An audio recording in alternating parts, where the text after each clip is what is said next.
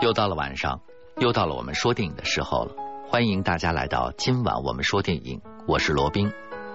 今天晚上我们要讲述的电影叫做《雾都孤儿》，它是英国文学大师狄更斯的经典作品。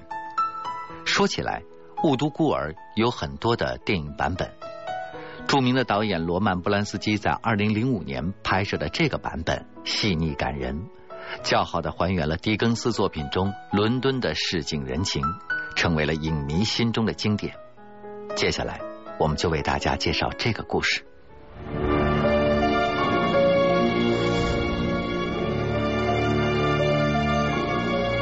Please, sir, I want some more. Oliver Twist has asked for more. For more! That boy will be hanged. Got no father or mother, and that you were brought up by the parish. Yes, sir. You have come here to be educated and to be taught a useful trade. Take down the shutters. Clear the office. Say your prayers. Yes. Let the boy alone. Let him alone. Well, everybody's let him alone. His mother, father, and all his relations just let him alone. So we need someone who don't. My name is Jack Dawkins, better known as the Artful Dodger. Oliver Twist. Why are you known as the Artful Dodger? That's why. Oliver Twist. I hope I have the honour of a more intimate acquaintance. Come on, Oliver, join us. Yourself under Fagin and you'll be able to retire and do the genteel. Police are engaged in searching for Fagin and William Sykes, a well-known dangerous villain. You know what this is? Fancy that. You're famous, Fagin.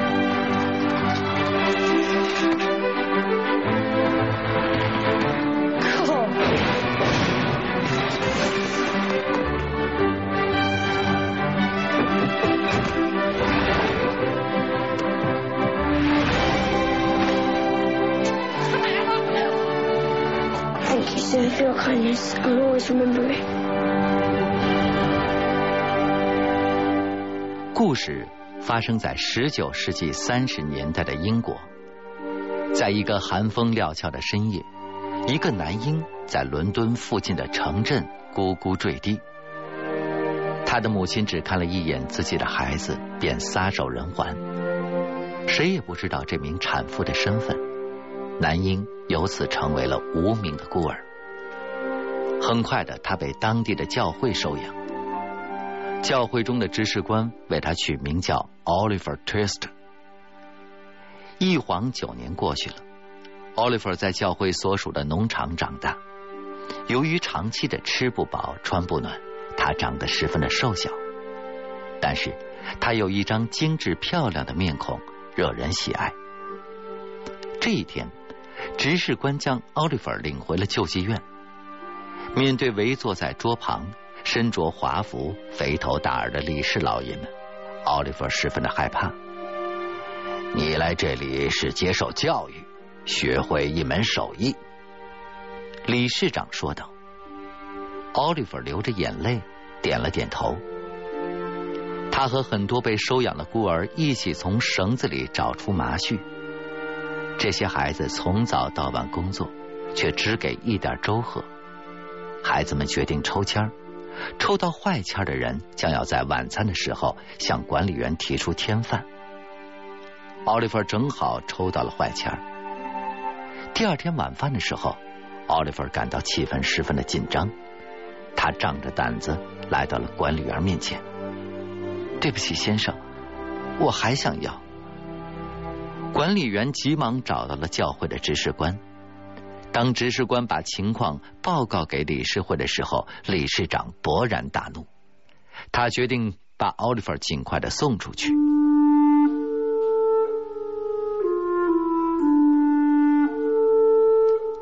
执事官很快联系到了一个名叫苏尔伯雷的棺材商人，奥利弗被送到了棺材铺。苏尔伯雷太太是个身材高大的女人，她装作和善的脸上透出了一股凶狠。而苏尔伯雷先生十分的惧内，很害怕自己的妻子。苏尔伯雷太太把奥利弗领到了楼下，吩咐女仆夏洛特把我们给狗吃的冷饭拿过来。奥利弗坐下来，在他眼里，这些粗劣的食物比救济院里的粥要丰盛的多。夜深，奥利弗被苏尔伯雷太太关在了铺子里，几口刚刚做好的棺材还停放着。奥利弗十分的害怕，可是，在恐惧和寒冷中，他还是慢慢的睡着了。第二天一大早，奥利弗被一阵踢门声给吵醒了。我进来要好好的教训你一顿，救济院的小子。奥利弗打开门，一个比他大几岁的少年站在了门外。少年十分不友好的瞪着奥利弗，自称名叫诺亚。原来诺亚也是苏尔伯雷先生的学徒，苏尔伯雷太太和女仆夏洛特都十分的喜欢他。诺亚从打心里瞧不起孤儿奥利弗。从这天开始，奥利弗开始了在棺材铺的学徒生活。虽然每天十分的辛苦，还要受到诺亚的欺负，但比在救济院时吃不饱穿不暖这可强多了。苏尔伯雷惊叹于奥利弗俊秀的长相。让他做了儿童葬礼的送葬人，这件事情让诺亚十分的嫉妒。这天，诺亚边吃早饭边数落奥利弗，他恶毒的侮辱了奥利弗的母亲。奥利弗积压的怒火终于爆发了，他把诺亚压在了身子下面，连续挥拳将诺亚的眼睛打青了。这时，苏尔伯雷太太和夏洛特将两人分开。这个时候，苏尔伯雷先生回来了。诺亚有苏尔伯雷太太撑腰，苏尔伯雷先生在妻子的逼迫下，狠狠的用手杖打了奥利弗一顿。奥利弗决定离开这个镇子，他悄悄的打点行装，踏上了去伦敦的路。一路上多亏有好心人的帮助，奥利弗艰难跋涉了七天，终于来到了伦敦。他又渴又饿，躺在了一个门口的台阶上。这时，一个少年走了过来。“你是外地人吧？”奥利弗点点头。少年笑了，告诉奥利弗想吃东西就跟着来。伦敦街头的市场人来人往。少年报上了自己的名字：“我叫 Jack，大家都叫我机灵鬼。”奥利弗也报上了自己的名字。Jack 为奥利弗偷了一个大面包和一块肉。奥利弗十分的饥饿。大口的吃了起来。杰克带着奥利弗走进了伦敦的贫民区，上了一个阁楼，房间里围拢着十几个少年。杰克大声的说：“这是我的朋友奥利弗·特斯特。”一个驼背的老人走了过来，他虽然长得可怕，但举止滑稽可笑。他自称名叫老费金。奥利弗吃着烤香肠。渐渐消失了戒心。夜幕降临，老费金给奥利弗喝了一杯杜松子酒。奥利弗感觉头晕眼花，被几个少年搭到了床上，很快就睡着了。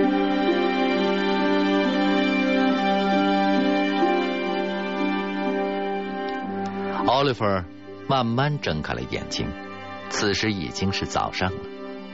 他忽然看到外屋老费金正用贪婪的目光看着面前箱子里的珠宝。老费金发现奥利弗醒了，急忙的跑了过去，紧张的说：“这是我个人一点小小的财产，你不要告诉任何人。”奥利弗点了点头。这时少年们陆续回来了，带着偷回来的面包、熏肉，大家开开心心吃起了早餐。奥利弗慢慢熟悉了这个盗窃团伙的生活，其中还有两个年轻的女士，一个叫 Nancy，一个叫 Bella。Nancy 十分喜欢奥利弗的纯真善良。费金想要让奥利弗成为他们其中的一员，叫机灵鬼 Jack 和一个叫查理的少年带着他出去历练偷窃。Jack 和查理决定偷一个站在书店前看书的老绅士，不料被店主发现了。大声的叫出来，杰克和查理趁乱跑了出去。奥利弗却成为他们的替罪羊，被送到了警察局。老绅士向法官说出自己名叫布朗罗，但是傲慢的法官并没有理会他。连日的奔波让奥利弗身体十分的虚弱，他渐渐的支撑不住，昏了过去。这时，书店老板作证，并不是奥利弗心切，而是另外两个孩子。布朗洛先生一看就喜欢上了奥利弗这个孩子，他叫了一辆马车，把昏睡过去的奥利弗带回了自己的家中。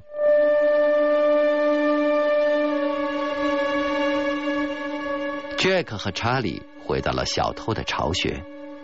老费金一听奥利弗被抓进了警局，就慌了。他十分担心奥利弗会说出这里的一切。这时，费金的朋友比尔来到了阁楼。比尔是一个凶残的恶棍，身上背着人命案子。他和费金命令 Nancy 去警察局探听消息，Nancy 只能听从。Nancy 在警察局里谎称自己寻找弟弟奥利弗。一个警察将事情的经过告诉了 Nancy。那个老绅士把孩子领回了家，这是他留下的名片。Nancy 得知的一切告诉了老费金和比尔。他们得知布朗洛先生住在本顿维尔。Nancy 和比尔很快赶到了本顿维尔。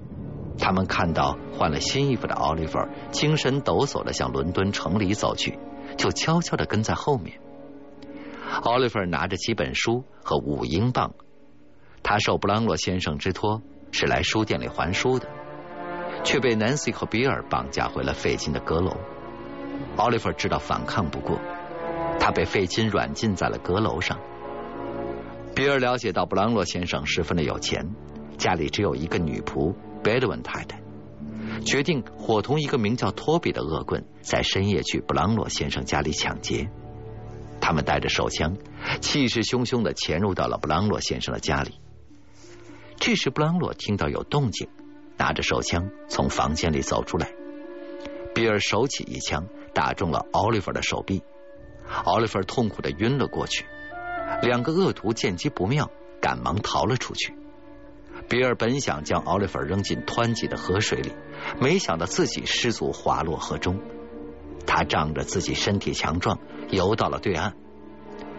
比尔发起了高烧，身体十分的虚弱，只好暂时打消了杀死奥利弗的念头。托比带着奥利弗回到了费金的阁楼，老费金为奥利弗包扎了伤口，让他在阁楼养伤。南希一直依附于比尔这个恶棍。这天。当他听到比尔在床上对前来探望的费金说：“等奥利弗身体好一些，就马上动手杀死他的时候，南希十分担心这个可怜孩子的命运。他悄悄来到本敦威尔，给布朗罗先生留下了口信，让他这个星期凌晨时分都在伦敦桥上等，自己会去告诉他一切的。这一天就在深夜，南希想要去伦敦桥，但是却被比尔阻止了。狡猾的费金发现了 Nancy 的异常，他命令机灵鬼 Jack 跟踪 Nancy。几天后的凌晨，Nancy 终于趁着比尔睡着溜了出去。他在伦敦桥上见到了布朗罗先生，告诉了他有关于奥利弗的一切，并让他马上报警。说完就匆匆离去了。跟踪 Nancy 的 Jack 急忙找到了费金和比尔。比尔得知之后非常的生气。心中杀心顿起，回到家里，Nancy 注意到比尔双眼通红，心知不妙了。比尔残忍的用木棍杀死了 Nancy。老费金匆忙让孩子们收拾东西，临走前他带上了奥利弗。恶棍托比的阁楼十分的隐蔽偏僻，老费金带着孩子们暂时居住到了那里。他们从报纸上得知了自己受到通缉。而杀死了 Nancy 的比尔是通缉令上的第一号重犯。这一天深夜，伦敦下起了小雨。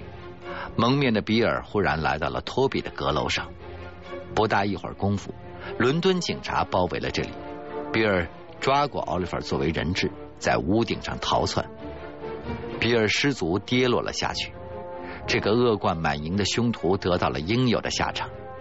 奥利弗被送到了布朗洛先生在本顿威尔的家里。